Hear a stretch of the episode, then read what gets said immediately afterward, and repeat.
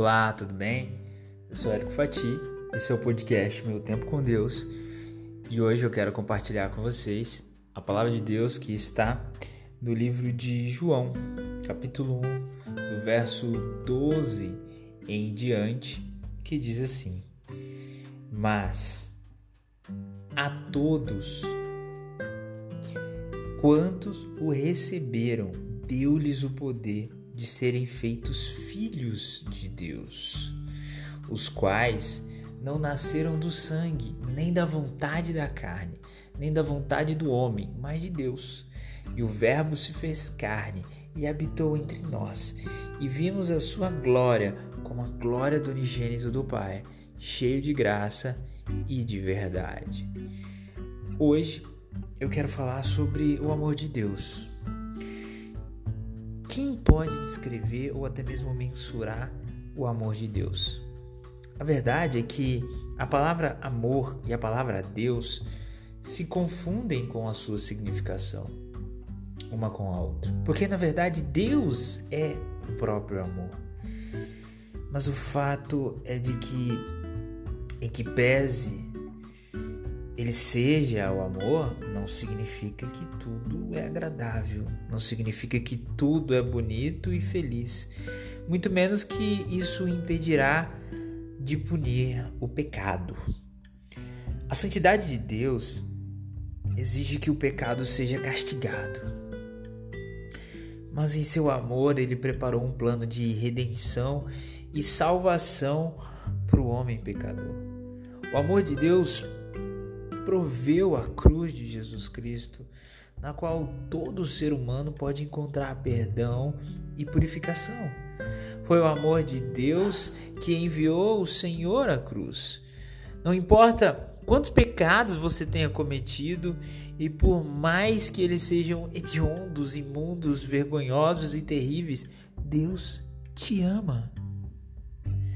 No entanto, Embora o amor de Deus também seja imensurável, inconfundível, inenarrável e sem fim, esse amor que pode alcançar o homem onde ele estiver e pode alcançar a mulher onde ela estiver, também pode ser totalmente rejeitado. Deus não força a entrada é, de dele na vida de ninguém. Ele não entra em um lugar que as pessoas não querem que ele entre. Ele não entra contra a vontade da pessoa. A sua parte, meu caro ouvinte, minha cara ouvinte, é crer. A sua parte é receber esse amor. Ninguém mais pode fazer isso por você. O que Jesus precisava fazer por nós, ele fez ali na cruz. Agora depende de nós crermos ou não, aceitarmos um amor de verdade ou não. Que a gente possa, em nossas orações, dizer a Deus: Pai, o teu amor me constrange. Apesar do meu pecado, a morte de Jesus na cruz, eu sei que pode me purificar de todos os pecados.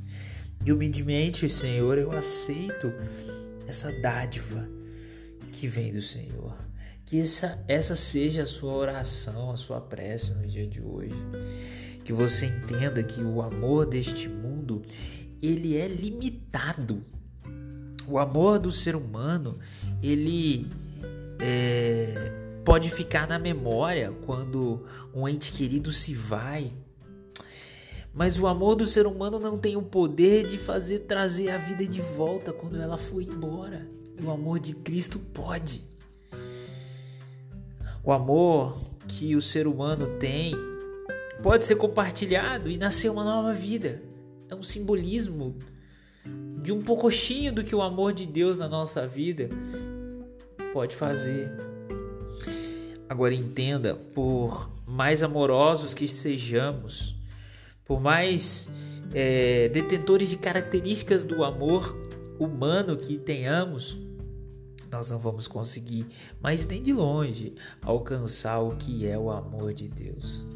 O amor de Deus é aquele que está lá em 1 Coríntios 13, é paciente, tudo suporta. Agora, o amor de Deus não compactua com o pecado. Já disse isso várias vezes e é um belo exemplo. É como a luz e a escuridão. É impossível existir luz no meio da escuridão e escuridão no meio da luz. E entenda, o amor de Deus é para nos perdoar, é para nos levar para um caminho bom, é para nos ensinar a termos harmonia com o nosso próximo, é para nos fazer perfeitos de acordo com os olhos dele, melhores, mais próximos de Deus. Só depende de nós.